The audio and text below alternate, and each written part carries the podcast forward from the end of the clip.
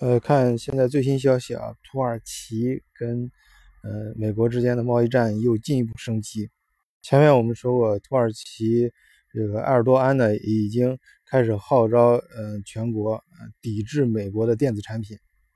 现在他又开始号召土耳其人把可口可乐全部倒到马桶里。这个六十四岁的老头啊，跟这个特朗普，特朗普也七十二了，这俩老头脾气还都挺大。前两天不是那个土耳其扣了，呃美呃美国的这个呃有一个叫安德鲁的牧师，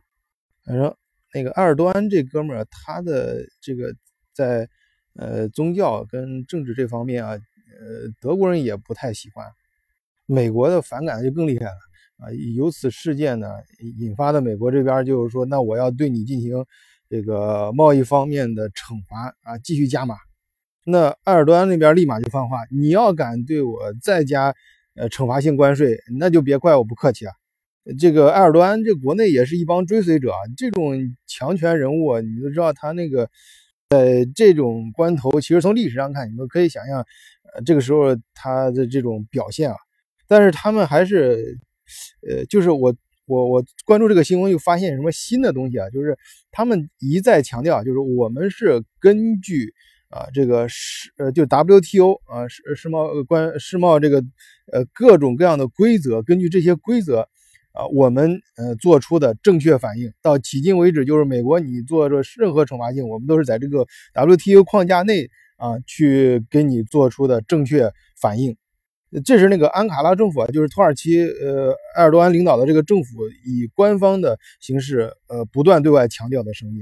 这说明什么呢？就是我觉得他是就是以就是土耳其啊，他在强调一个旧规则。因为呃特朗普上台之后搞这一套，大家都看到他是要呃以美国为中心建立一套新的东西，就是以前的包括他的前任总统搞的这个 TDP，他都觉得不太不行。反正就过过去这些旧的规则，他要。呃，就是给呃晾到一边去，他要搞一套新的东西，但是这新的他又呃主动啊，就是他觉得世界主要的就是那几个国家嘛，然后他就跟欧盟啊、跟日本的呃单呃单方面就是就是单独他们几个人啊小团体，就是先搞一些新的东西，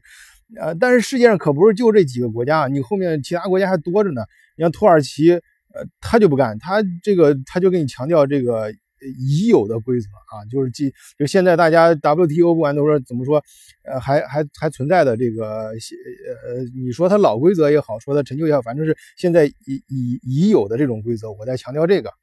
所以说，土耳其跟